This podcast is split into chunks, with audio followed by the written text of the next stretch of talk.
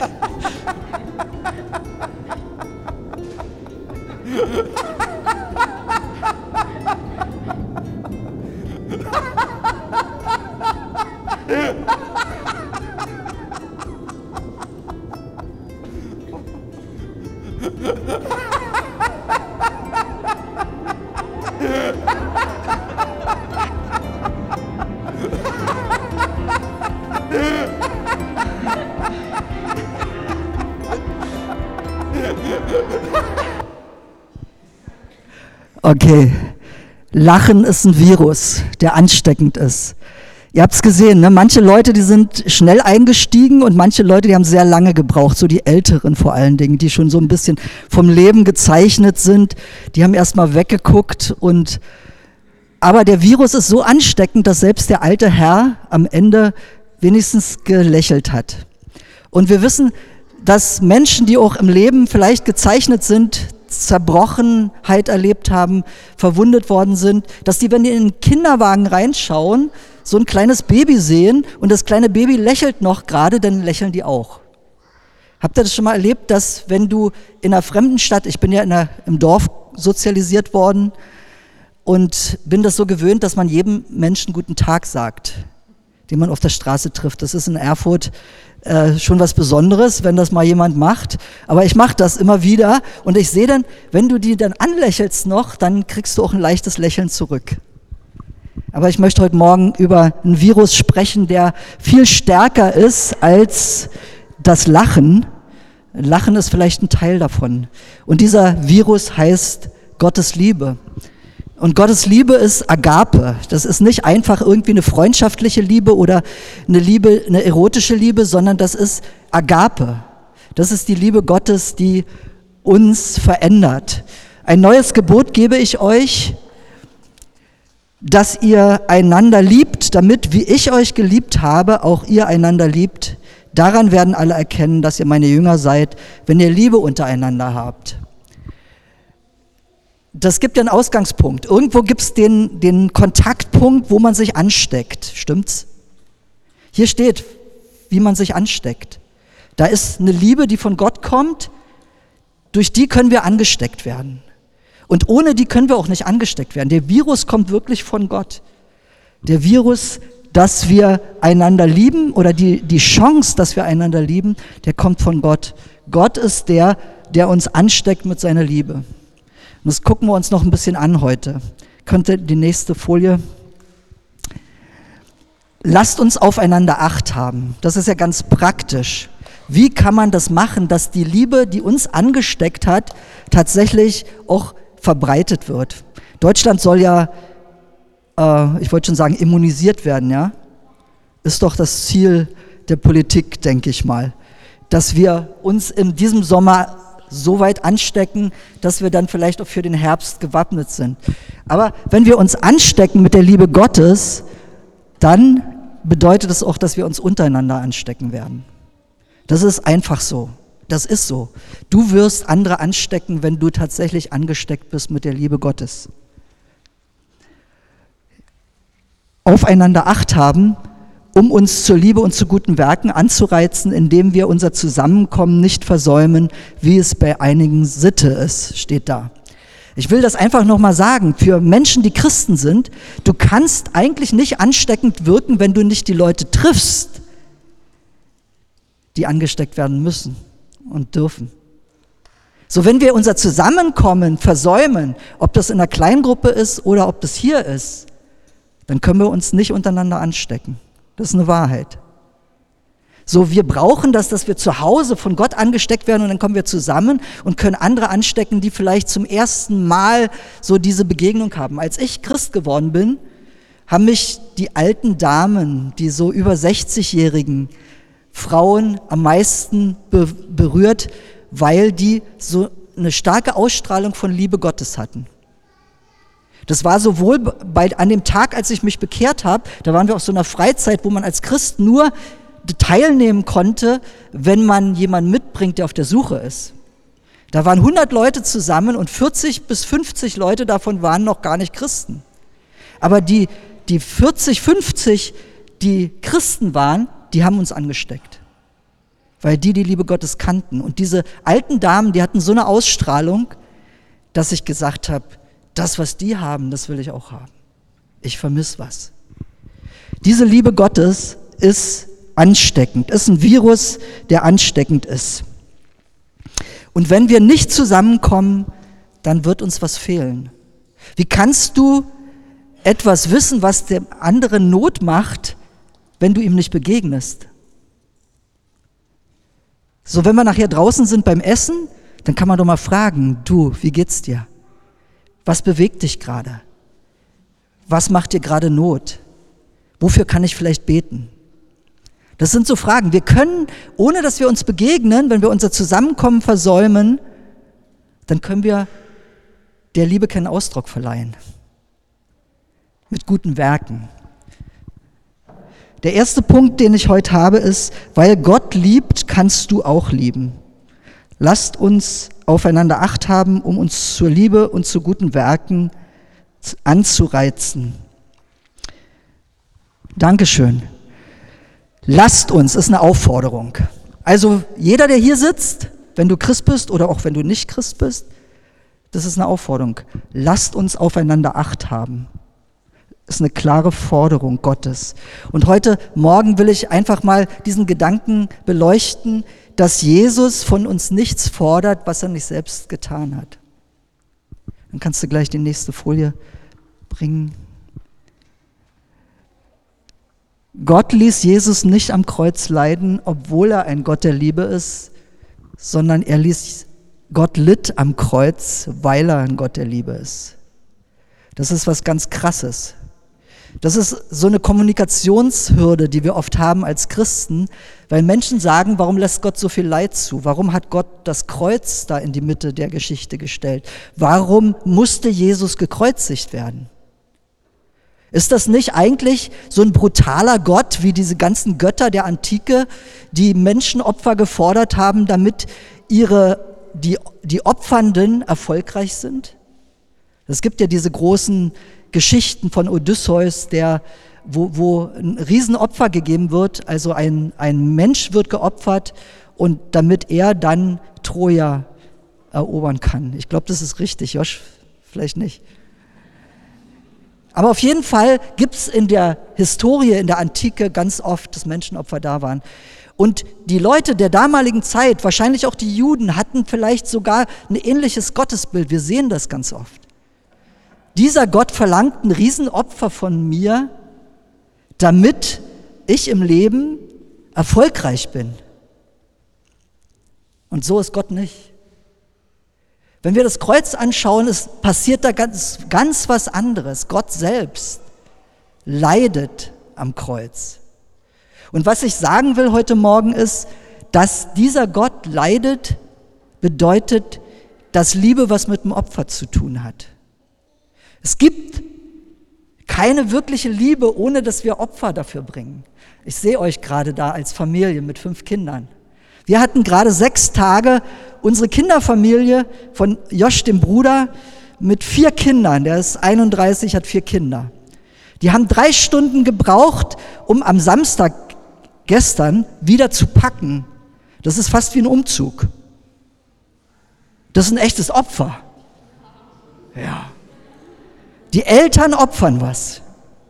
Das ist ganz Ganz leicht. Ich will euch mal den Zusammenhang nochmal zeigen. Liebe hat ganz viel mit Opfer zu tun, sonst ist es keine wirkliche Liebe. Kannst die nächste Folie machen.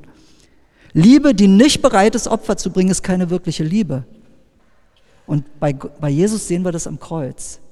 Gott hat sich selbst geopfert, damit wir nicht zerstört werden, damit wir nicht am Ende selbst das Opfer bringen müssen, damit wir am Ende nicht selbst in der Hölle landen. Diese Welt ist schon Hölle genug, wie wir sie erleben. Dieser Gott hat sich geopfert aus Liebe, damit wir nicht die Opfer werden.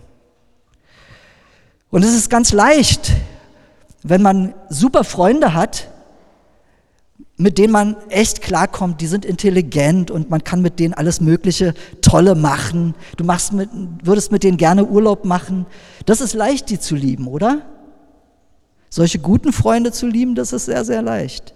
Aber wenn du irgendjemanden hast, der psychisch krank ist und der richtig notvoll verletzt, ein verletzter Mensch, ein verwundeter Mensch durch die Lebensgeschichte, den zu lieben, das ist eine andere Nummer. Wenn du dem begegnest, dann musst du Schmerz aushalten können. Wir haben eine junge Frau, oder ist auch schon älter, eine Weile begleitet, immer in einer kleinen Gruppe. Und die ist ganz oft ganz schlimm psychisch durchgeknallt. War mehrmals in der Psychiatrie, weil sie als junge Frau ganz viel Schlimmes erlebt hat. Und in solchen Situationen, wenn du dann die besuchen gegangen bist, meine Frau, die hat es erlebt und andere haben es erlebt, dann, dann bist du, dann hast, erlebst du eigentlich Dämonen. weil sie so schlimme Sachen dir an den Kopf knallen, wo du denkst, das kann doch nicht die gleiche Person sein. So jemand zu lieben, ist eine andere Nummer. Dafür brauchst du Agape. Diese Agape Gottes ist was ganz anderes als eine freundschaftliche Liebe, wo man mit jemandem gut kann. Aber ich habe ja das Beispiel Familie schon gehabt. Familie ist ein, ist ein anderes Beispiel dafür, dass Liebe ohne Opfer keine wirkliche Liebe ist. Wenn du Kinder hast, erstens, wenn du Kinder hast, dann gibst du was von dir auf. Du gibst Freiheit auf. Du opferst Freiheit. Zeit, die du sonst für dich selber haben könntest. Und wenn du mehrere Kinder hast, dann gibst du noch mehr Freiheit auf. Ja. Und diese Freiheit ist nicht alles, weil du fängst an, neue Gerüche zu entdecken. Du fängst an zu windeln. Du fängst an, Widerspruch zu bekommen, wenn sie etwas größer werden. Du fängst an, wenn sie Teenies werden, dass sie, dass sie von zu Hause abhauen wollen, die Koffer packen und sagen, du bist nicht mehr mein Vater, habe ich gehört von meinem Sohn. In einer kritischen Situation, wo ich auch einen Anteil hatte. Aber du erlebst Dinge, die, die es dir schwer machen. Du erlebst Schmerzmomente. Das ist Opfer. Aber die Wahrheit ist, Liebe, die nicht bereit ist, wirkliche Opfer zu bringen, ist keine wirkliche Liebe. Und die Wahrheit ist auch, dass wenn du nicht bereit bist, Opfer zu bringen als Papa und als Mama, dann werden eines Tages deine Kinder den Preis bezahlen. Die Wahrheit ist nämlich, dass wenn die Kinder dann erwachsen werden, Teenies werden, ihren Weg ins Leben finden müssen, dann kann es sein, dass sie im Leben scheitern, dass sie nicht ihren Mann stehen, dass sie kein festes Fundament haben, weil du die Konsequenz nicht aushalten wolltest, den Widerspruch zu widerstehen. Das ist auch Liebe. So dieser Gedanke, warum habe ich den jetzt gesagt? Ich wollte euch ein paar Beispiele bringen, warum das Kreuz Liebe ist. Warum Gott ein Opfer am Kreuz gebracht hat, um uns herauszuretten aus, dem, aus der Opfermentalität. Vielleicht fühlst du dich immer noch wie jemand, der ein Opfer ist. Aber du kannst zu Jesus Christus kommen und dort findest du Frieden. Liebe, die nicht bereit ist, Opfer zu bringen, ist keine wirkliche Liebe. Und jetzt kommen wir zurück zu dem Text von der nächsten Folie. Lasst uns aufeinander Acht haben. Wie kann man diese Liebe, diese Agape, die man von Gott empfangen kann, wie kann man die weitergeben? Lasst uns aufeinander Acht haben. Das wäre der erste Schritt. Lasst uns ist eine Aufforderung und Acht haben ist eine Haltung. Ich war zu einer Kur, weil ich einen Burnout hatte vor ein paar Jahren. Und dort war das Wort Achtsamkeit ein Hauptwort. Die Psychologin hat das immer wieder reingestreut. Und Achtsamkeit bedeutete dort bei der Kur, bei der Reha, bedeutete, achte mehr auf dich selbst die haben eigentlich nur diese Art von Achtsamkeit gehabt, nämlich dass du auf dich selbst achten sollst. Weil du musst jetzt dich um dich selbst kümmern. Du bist hier gescheitert. Du brauchst jetzt Abstand von den Leuten, die dir nicht gut tun. Diese Art von Achtsamkeit ist die, die mir kommuniziert worden ist. Aber was ich glaube und was ich dann verstanden habe, sie haben eigentlich nie über Vergebung geredet zum Beispiel. Dann habe ich die Psychologin mal unter vier Augen gefragt, warum sprechen Sie eigentlich nicht über Vergebung? Das ist doch auch ein Weg, um Beziehungen wiederherzustellen. Und dann hat sie gesagt, naja, das ist nicht unser Thema. Aber wenn Sie wollen, können Sie das ja in, in der Gruppe, in, der, in unserer Gesprächsgruppe einbringen. Und dann habe ich das natürlich gemacht. Konnte ich einen richtigen Vortrag halten über Vergebung, wie man Beziehungen wiederherstellen kann. So Gott hat Achtsamkeit geschaffen, damit wir schon auf uns selbst auch achten, damit wir eine Balance in unserem Leben haben. Aber natürlich hat Gott die Achtsamkeit auch uns geschenkt als eine Lebenshaltung, um auf andere zu achten. Jetzt bin ich wieder bei dem gleichen Punkt. Ne? Wie kann man denn auf andere achten, wenn man sie nicht trifft?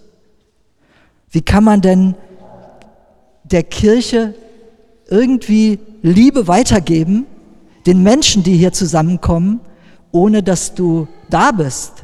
Es geht gar nicht. Also Dasein ist die Voraussetzung, um achtsam sein zu können.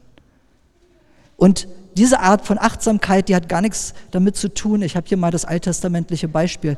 Äh, kein fragt ja Gott, nachdem Gott sagt, wo ist dein Bruder Abel? Da sagt er, soll ich meines Bruders Hüter sein? Stellt er diese Gegenfrage. Gerade hat er seinen Bruder umgebracht aus Eifersucht und fragt dann, soll ich meines Bruders Hüter sein? Ja, wir sollen unseres Bruders Hüter sein. Und ich glaube, dieser, dieser Gedanke, nämlich, dass wir unseres Bruders, unserer Schwester Hüter sind, das, ist ein, das gilt allen. Das gilt nicht dem Pastor und dem Co-Pastor und äh, dem Kleingruppenleiter, sondern das gilt jedem. Lasst uns aufeinander acht haben. Und das bedeutet für mich, dass wir Menschen bemerken, dass wir sie richtig mit offenen Augen und Herzen anschauen, dass wir dann mit den Augen des Herzens auch wahrnehmen, was ihre Bedürfnisse sind und dass wir dann erwägen, ihnen Gutes zu tun. Das gibt ja ganz viel. Ich bin auch so ein Mensch. Ne? Ich könnte irgendeinen schnulzigen Film gucken und ich fange an zu heulen. Geht das anderen auch so?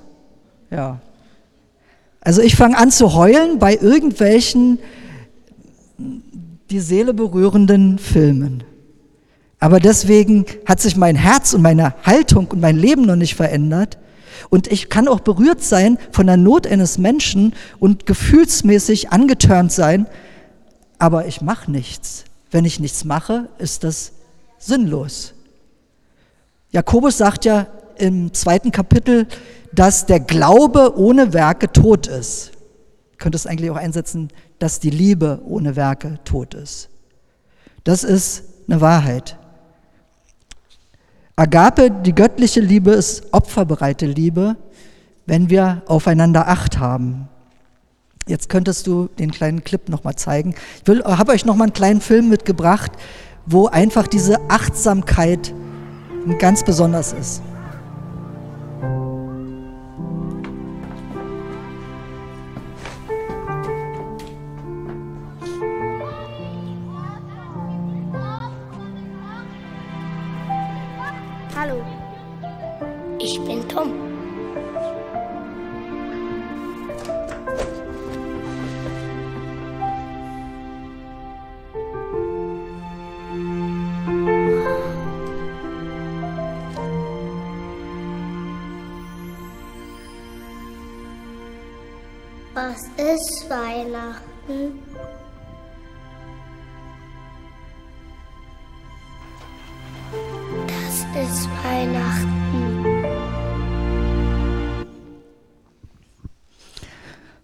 Berührt dieser Film jedes Mal und mir kommen ja fast immer die Tränen, weil, weil ich denke, dieser kleine Junge, der hat was verstanden, was viele Christen nicht, nicht verstehen. Du guckst aus dem Fenster, du siehst Menschen, und siehst du sie dann auch mit dem Herzen, siehst du sie mit den Augen des Herzens. Weil wenn du sie mit den Augen des Herzens siehst, dann kannst du einen Schritt machen auf sie zu und ihnen begegnen.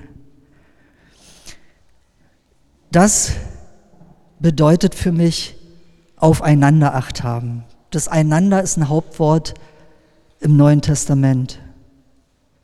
Wenn du mal das Neue Testament studieren würdest, mal die Konkordanz nimmst und mal einander eingibst, dann wirst du sehen, wie oft das dasteht. Einander ist ein Hauptwort. Es geht nicht darum, dass irgendwelche äh, professionelle, berufstätige Pastoren und Verantwortliche das übernehmen, was wir einander übernehmen sollten. Wir dürfen einander dienen. In dieser Kirche, die Sarah hat es vorhin schon gesagt, jeden Sonntag stehen hier Leute bereit. Das sind oft nur ein paar. Und die schmeißen den ganzen Laden. Wie toll wäre das, wenn du diese Achtsamkeit hättest und sagen würdest, Mensch, warum sollen die es immer die gleichen machen? Ich kann doch auch dabei sein. Das bedeutet Sonntagmorgen mal wirklich viel, viel früher aufzustehen. Aber wenn du das machen würdest, wenn du sagst, Mensch, die sollen nicht, die sollen nicht auf dem letzten Zahnfleisch kriechen, nicht immer die gleichen, dann bist du ein achtsamer Mensch. Dann hast du etwas mit dem Herzen gesehen, was ja, was Gott dir zeigen will. Ich habe diese Frau kennengelernt. Gibt es jemanden, der sie kennt? Jetzt schon? Das ist ganz weniger. Die Frau heißt Sabine Ball. Die ist 2009 gestorben in Dresden. 2004 habe ich sie kennengelernt, aber 1993 ist sie nach Dresden gekommen. Sie ist durch die Straßen Dresdens gelaufen, in, in der Neustadt. Die Neustadt war eine total runtergekommene Wohngegend, DDR ruiniert. Und sie ist da durchgelaufen als 68-jährige Frau und hat angefangen zu weinen. Hat gebetet, hat die Jugendlichen gesehen, die Teenager damals, meistens Punker in den 90er Jahren, und hat geweint, weil sie ihre Zukunft gesehen hat weil sie prophetisch die Zukunft gesehen hat von diesen Kids. Weil sie wusste, dass die Drogen nehmen werden, dass die in Alkohol verfallen werden und dass die ihr Leben zerstören werden. Und ihr ganzer Gedanke war, sie hat mit dem Herzen gesehen. Und dann hat sie angefangen, Kinder zu besuchen und eine kleine Wohnung zu mieten und in, den, in der Wohnung äh, solche Teenager zu empfangen. Und daraus ist ein äh, Werk geworden, das heißt Stoffwechsel. Einer meiner Jugendlichen, als ich noch in dieser Kirche war in Dresden, der ist jetzt der Leiter. Und Sabine habe ich viermal getroffen. Sie ist viermal zu uns nach Bad Langensalza zu Besuch gekommen und hat dort vor Schülern im, im, in einer großen Aula gesprochen. Da waren, weiß nicht, 200 Leute, Kinder. Die Lehrer waren fassungslos die hätten eine Stecknadel fallen lassen können, als die erzählt hat aus ihrem Leben. Und die Sabine, die hat was gesagt. Die hat gesagt, ich kann eigentlich nicht reden. Ich bin eigentlich kein Redner. Aber ich kann mein Herz sprechen lassen. Und das hat sie immer wieder gemacht. Sie hat ihr Herz sprechen lassen.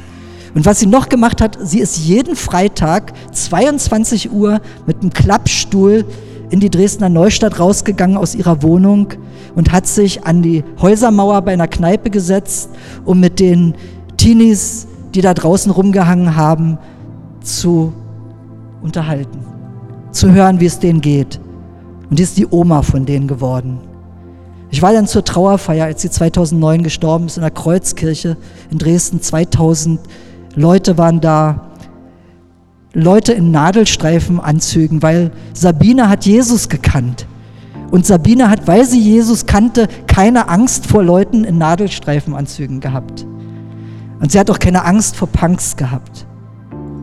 Und als sie dann dort äh, ihren letzten Tag hatte, wo man sich von ihr verabschieden konnte, habe ich mich noch mit einem jungen Pastor getroffen, nach dem, der sie auch sehr gut kannte. Und dann hat er mir eine Geschichte erzählt hat er mir erzählt, ich habe da mal in der Sonne mit Sabine gesessen an dieser Hausmauer, an der Kneipe da in der Neustadt. Und dann kam so ein Punkmädchen auf uns zu.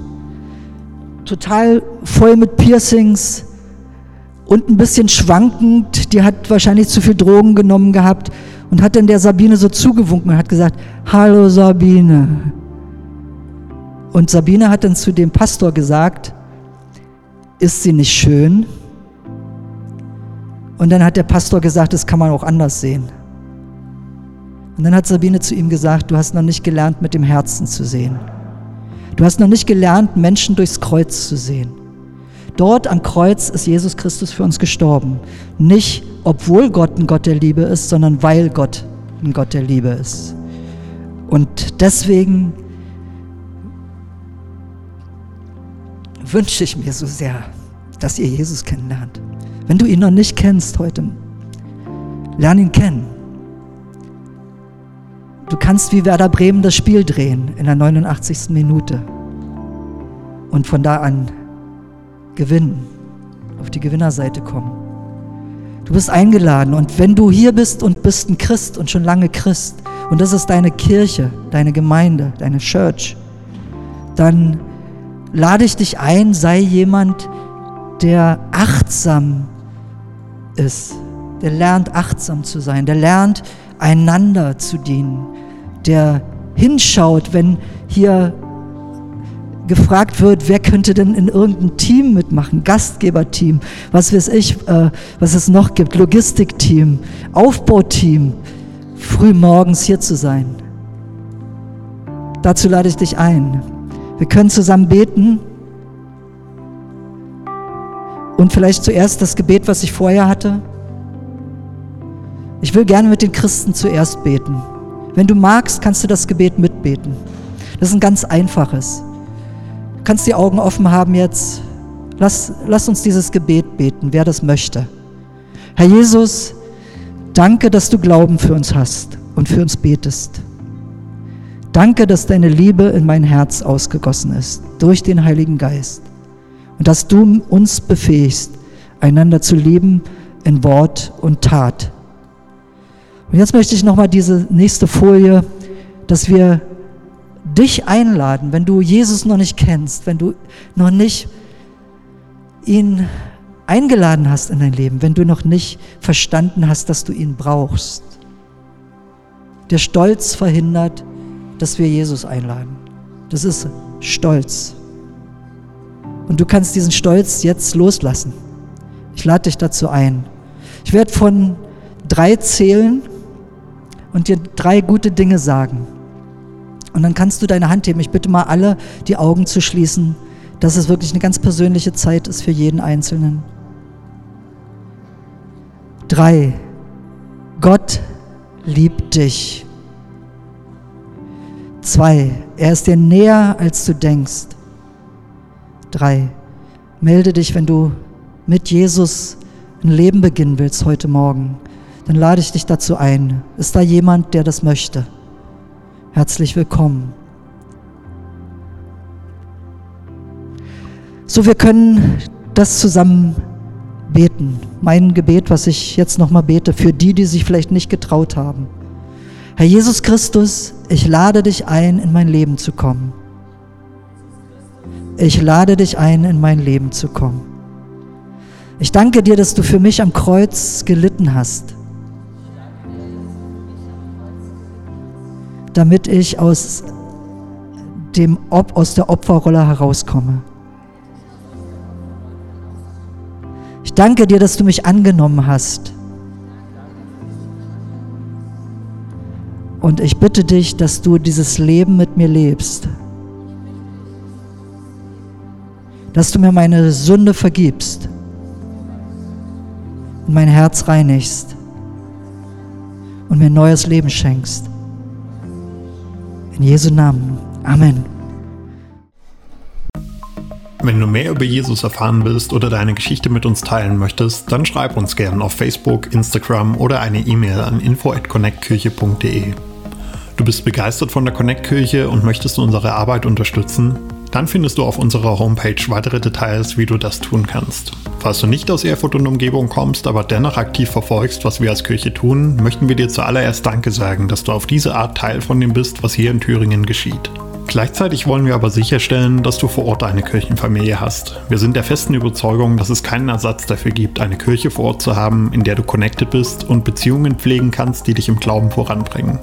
Falls du keine Kirche vor Ort haben solltest, ermutigen wir dich dazu, dir eine zu suchen.